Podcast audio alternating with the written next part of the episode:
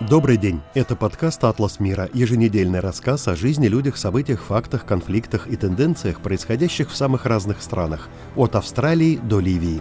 С вами автор «Атласа мира» и обозреватель «Радио Свобода» Александр Гостев.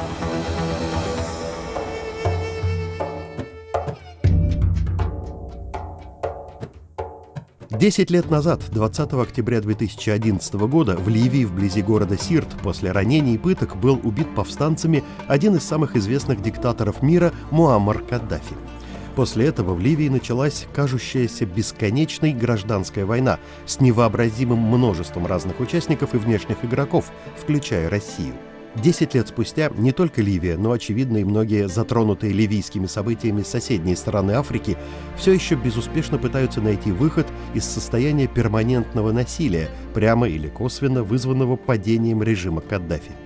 Восстание против Каддафи, начавшееся под демократическими лозунгами в 2011 году на фоне общих событий арабской весны, в итоге привело к фактическому распаду Ливии на большое количество самостоятельных государственных образований, а также к стремительному росту на территориях соседних стран влияния идей трайбализма, экстремизма и радикального исламизма.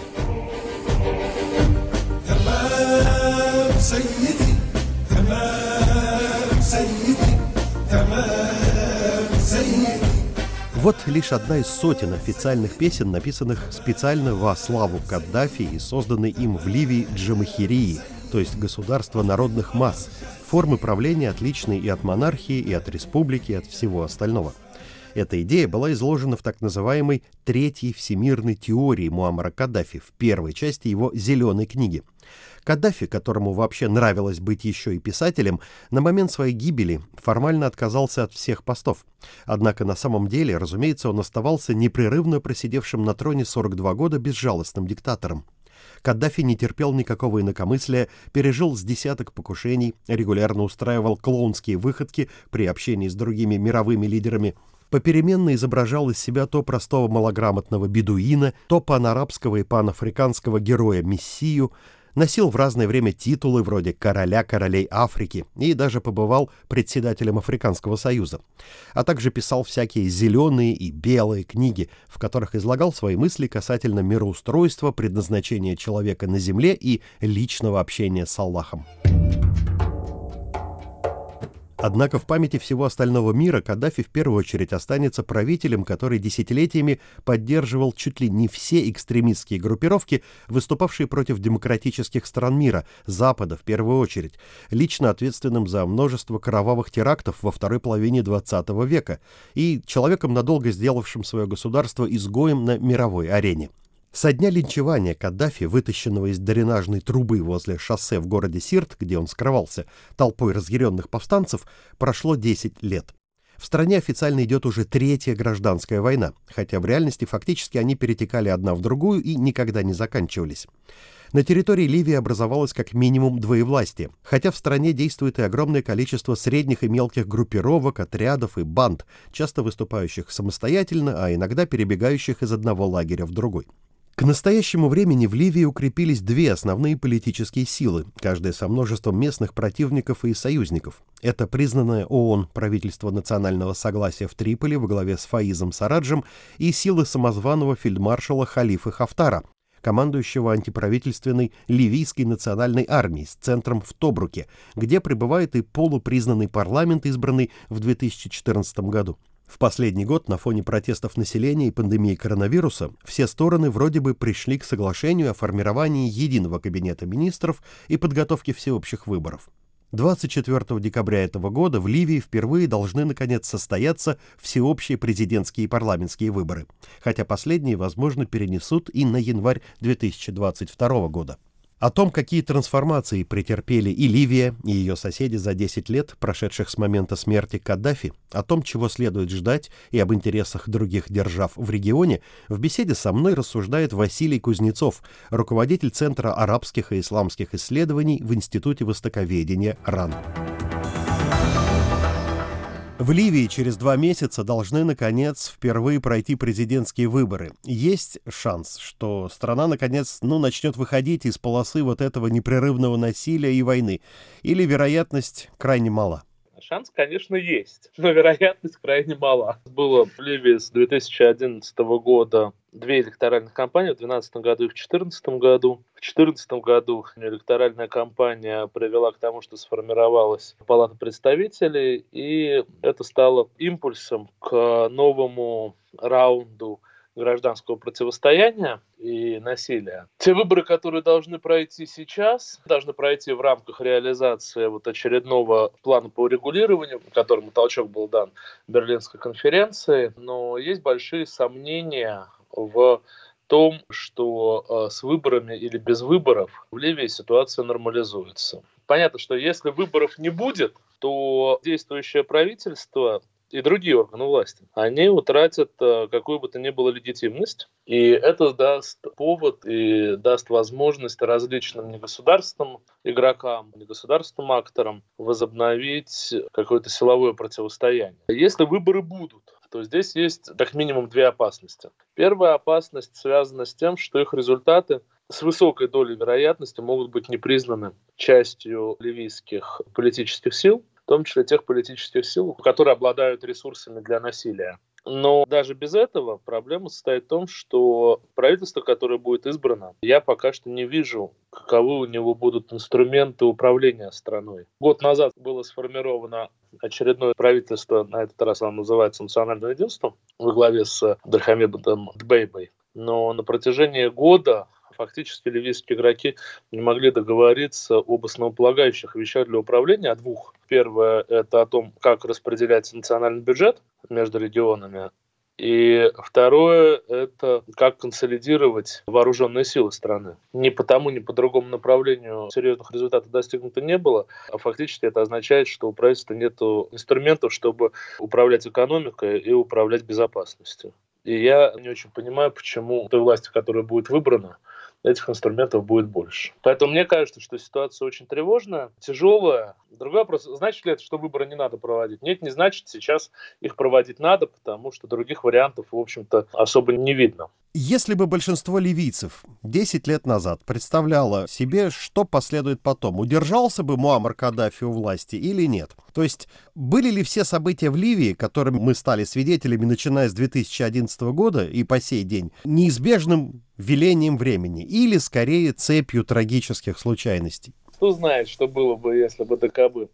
Но я так думаю, что если бы не было иностранного вмешательства, Муаммара Каддафи были большие шансы остаться у власти. Другой вопрос, ценой каких жертв. Совершенно не факт, что этих жертв было бы меньше, чем мы получили в результате вот этих 10 лет гражданского противостояния. По прошествии времени, когда ситуация ухудшается непрерывно, люди нередко начинают идеализировать предыдущую эпоху, какой бы в реальности она бы тогда ни была. То есть хорошее они мусолят в памяти, плохое забывают, ну так уж человек устроен. И очень часто, и Ливия тут совершенно не одна такая страна, далеко ходить не надо, что называется, начинают скучать по диктаторской твердой руке и твердой стабильности. Нет сегодня в Ливии этой идеализации времен Каддафи. Когда 2011 год был до еще иностранного вмешательства, население было, по ощущениям, говорят, 50 на 50 или 60 на 40, тут по-разному. Ну, примерно пополам оно было расколото, часть оставалась на стороне Каддафи. Есть города и некоторые регионы, некоторые политические группы, которые оставались на стороне Каддафи и переживали ностальгию по эпохе Каддафи, как, например, город Беневалид на протяжении всех этих 10 лет. Но у меня нет ощущения, здесь можно говорить, в общем-то, только про ощущения, потому что у нас же нет социологических замеров. У меня нет ощущения, что ливийское общество вот тотально прямо мечтает о возвращении Каддафи, там, или новом Каддафи, или каддафизме. Насчет сильной руки пытался на этом Хафтер играть, но, в общем, ведь тоже не очень успешно. Нельзя сказать, что его поддержало большинство населения. Конечно, есть тоска от, от того, что случилось. Никому не нравится жить так, как э, сейчас живет страна, но мне не кажется, что это приводит к какой-то вот совсем уж идеализации Каддафи.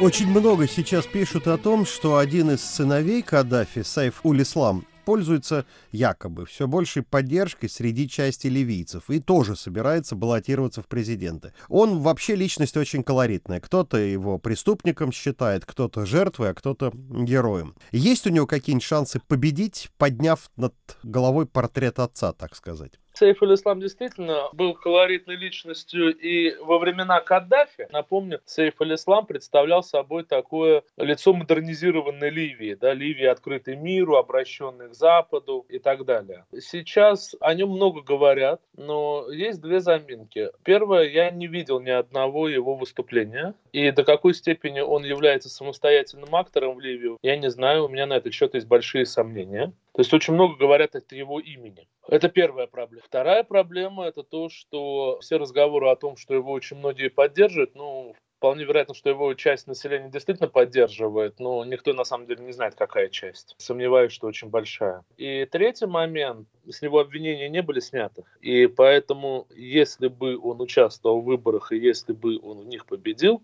то это поставило бы перед международным сообществом большую проблему, что делать, когда человек, обвиняемый там в целом ряде преступлений, приходит к власти. Его участие в выборах и тем более победа в них, она очень маловероятна. Мне кажется, здесь больше речь идет о спекуляциях. Ну вот очень много на Западе писали о том, что его навещали какие-то непонятные граждане Российской Федерации. Помните, в 2019 году задержанные якобы за попытки во что-то там вмешиваться во внутренние процессы ливийские, что Москва сейчас может сделать ставку именно на Сайфуль Ислама, а не на халифу Хафтара. Это все вот спекуляции или под этим какая-то основа может быть? Вообще, если мы посмотрим на политику Москвы в Ливии на протяжении всех последних лет, то мы видим, что Москва пытается общаться с максимально большим количеством ливийских игроков. По этому поводу все время идут какие-то слухи, что то Москва, значит, на Хафтера делает ставку, то на Сейф Ислама она делает ставку, то э, там еще она на кого-то ставку делает. Но на самом деле мы не видим, чтобы Москва серьезным образом вообще инвестировала в политический процесс Ливии или делала на кого-то ставку. А у России интересы в регионе сейчас больше экономические или все-таки такие глобальные военно-политические? Ну, возвращение утраченного влияния и вот все такое подобное?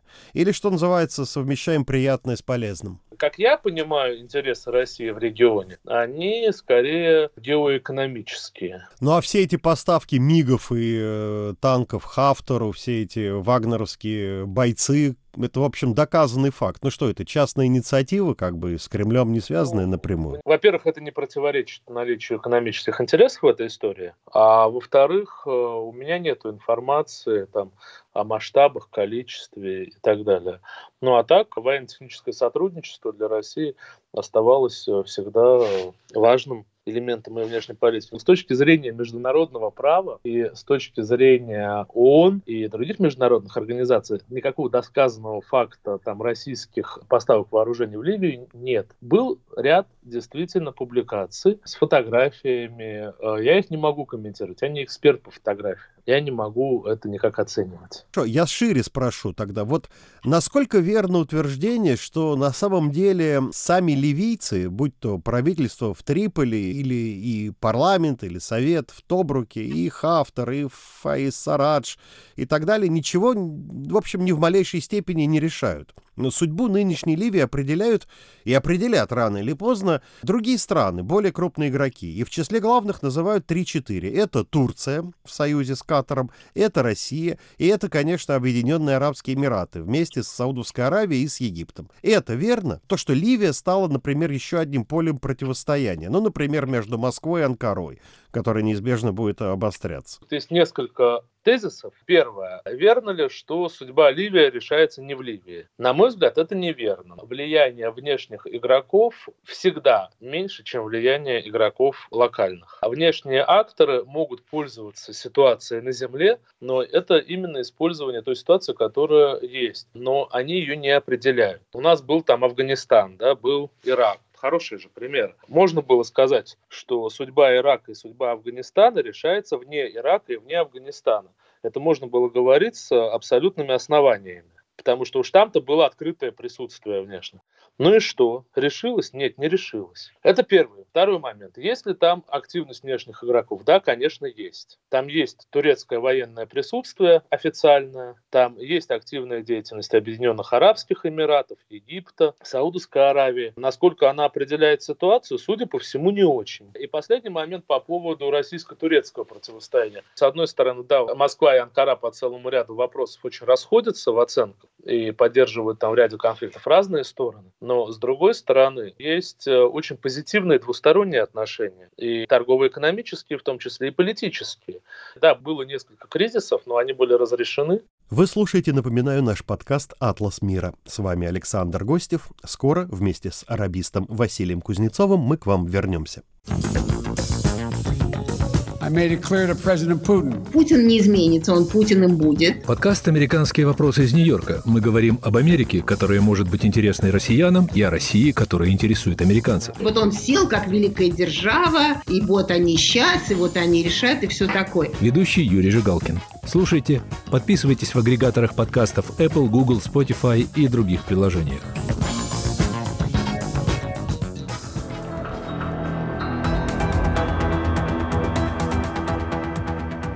А теперь с вами вновь подкаст «Атлас мира» и его автор Александр Гостев. Мы вместе с востоковедом Василием Кузнецовым продолжаем разговор о будущем Ливии и десятилетии со дня смерти 20 октября 2011 года Муаммара Каддафи. Что касается внутри ливийских раскладов, есть, так сказать, два взгляда или две научные школы, которые очень по-разному оценивают две основные силы, друг другу в Ливии противостоящие. Вот одни считают правительство в Триполи, например, законно избранным, демократическим, ну, и таким образом будущей народной власти, примером для других, а Другие утверждают, что там сидят радикальные исламисты, которых спонсирует Турция, и что они, в общем-то, опасны для всего региона. Или вот с халиф их та же история. Для кого-то он будущий жестокий военный диктатор, ну, второй Каддафи, если не хуже.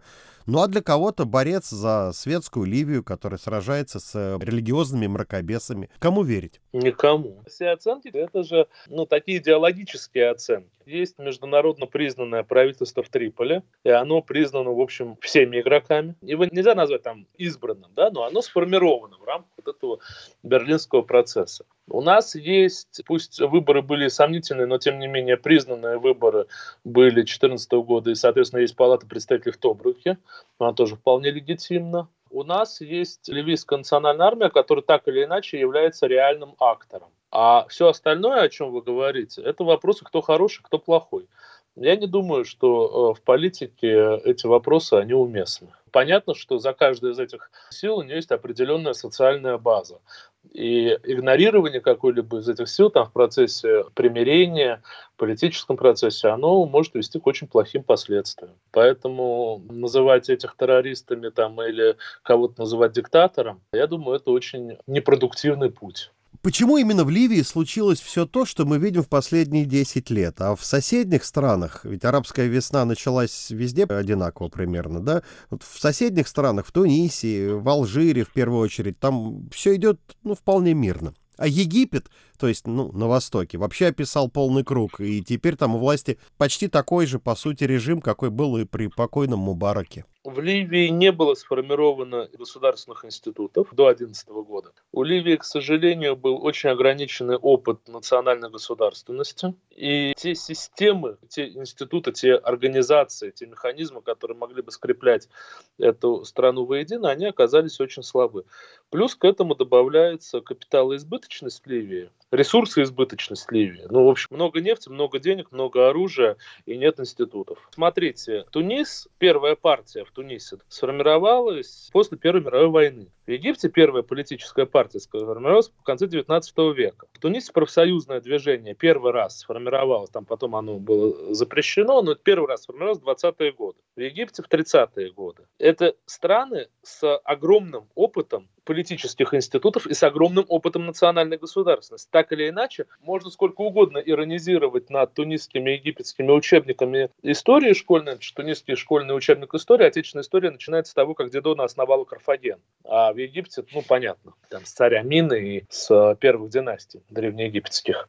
Но это осознание национальной идентичности, осознание наличия непрерывной истории государственности, оно очень значимо. И очень значимо то, что и в Тунисе, и в Египте прошел период деномадизации. Это не племенные общества. А в Ливии, при том, что с племенами там ситуация сложная, этот период деномадизации, он идет сейчас. Идет урбанизация, и племенные структуры, они где-то трансформируются, где-то разрушаются, но это болезненный период, когда у вас глубинно меняется социальная структура. В Египте и в Тунисе эта социальная структура, она давно уже изменилась. Это давно такие модернизированные в этом плане общества. Там нету такого количества оружия в свободном доступе, которое есть в Ливии. Я бы к этому сводил, хотя понятно, что все это гораздо сложнее.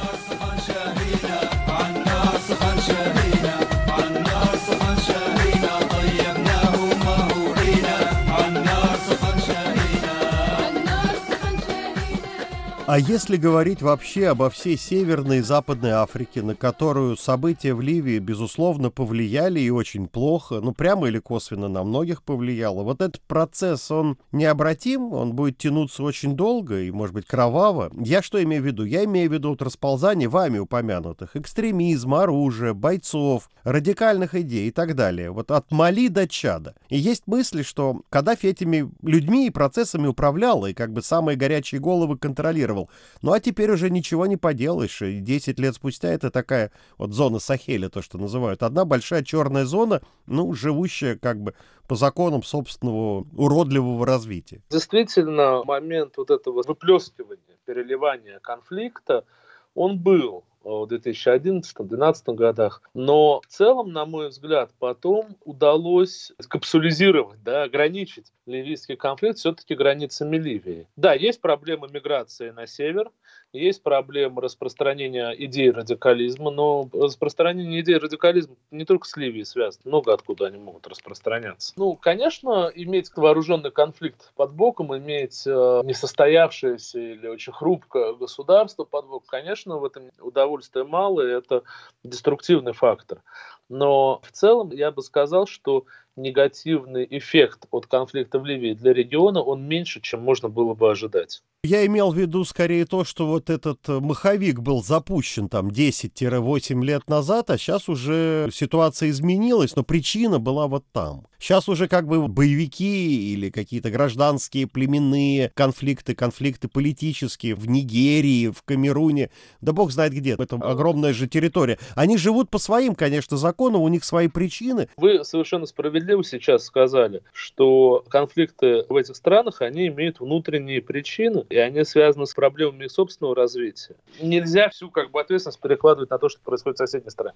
Кроме того, я должен напомнить, что в Нигерии конфликт был и до этого. Я должен напомнить, что проблема международного терроризма, представлен, например, Аль-Каидой в странах исламского Магриба, она существовала до ситуации в Ливии. Да, это проблема, с этим надо бороться. Понятно, что сама география Сахары, она ограничивает возможности по борьбе с экстремизмом да, на, на этой территории. А вот то, что говорят, что, говоря по старомодному, возмущение умов среди туарегов, которые от Мавритании да, и до Судана, в общем, все и бедуинские бесчисленные вот эти племена и кланы, то, что они стали неспокойной территория вся превратилась в одну большую неспокойную зону. Вот Каддафи их контролировал, а теперь контролировать их никто не может. Сказать, что Каддафи там контролировал всех туарегов, ну нет, конечно. Это, ну, просто физически, географически, политически, как угодно. Невозможно делать. То, что Каддафи действительно делал, и то, что имело большой эффект для Запада, он контролировал транссахарские пути, которые шли через Ливию. Он, в общем, мог осуществлять контроль над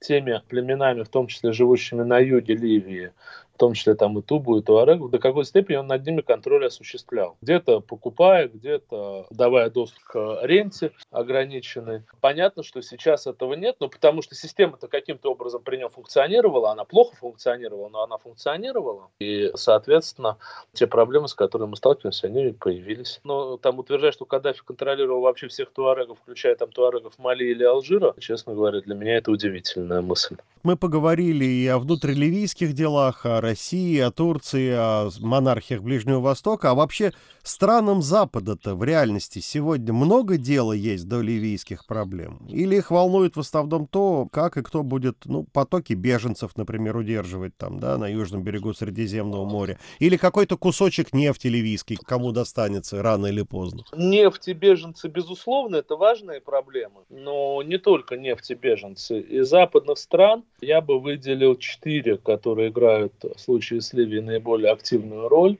Это Франция, Италия, Германия, Соединенные Штаты. И здесь позиции, подходы, они разные. Для Франции важна защита экономических собственных интересов, но важно и проявление собственного лидерства европейского в Ливии. Макрон пытался выступать э, миротворцем в Ливии и урегулировать конфликт, у него с этим ничего не получилось. Для Италии большее значение имеет миграционный кризис, конечно, поскольку прямое соседство. И с другой стороны есть исторические связи. Но Франция с Италией долгое время в Ливии конкурировали, в том числе Эни и Тоталь в Ливии конкурировали. Последний год мы видим активизацию Германии на ливийском направлении. Сейчас сложно сказать, что будет после смены правительства. Я не берусь сказать, какова будет политика нового правительства. Но тем не менее, в целом Германия пытается играть роль такого медиатора и провайдера политического процесса в Ливии, тем самым укрепляя тут свои позиции и э, тоже заявляя о своем лидерстве в Европе. И, наконец, есть Соединенные Штаты, которые вообще на протяжении долгого времени оставались довольно пассивными на ливийском направлении, особенно после убийства посла американского Ливии. Потом э, во времена Трампа Ливия вообще вышла из приоритетов, но те договоренности, которые были достигнуты год назад, в том числе относительно мирного урегулирования, они, конечно, были связаны с активизацией миссии ООН по поддержке Ливии, которую возглавляет Стефани Уильямс, она американка. И здесь, согласно многим оценкам, это было связано с активизацией американской политики. Но мне кажется, что в целом и Соединенные Штаты, так же как и Россия, они будут стараться сохранять максимальную дистанцированность от процесса. Итальянцам, французам и немцам сохранить такую дистанцированность гораздо сложнее, ну, в том числе в силу географии. Я напоминаю, что о будущем Ливии и десятилетии со дня смерти 20 октября 2011 года Муаммара Каддафи я беседовал с востоковедом Василием Кузнецовым. Спасибо, что были с нами. Наш подкаст «Атлас мира» всегда можно найти, скачать и послушать на самых разных платформах. От Spotify и SoundCloud до Apple Podcasts и Google Podcasts. Ищите специальную студию подкастов «Радио Свобода» в Телеграме. Продюсер этого выпуска Наталья Аркадьева. А я, Александр Гостев, с вами прощаюсь на неделю. Всего доброго, не болейте.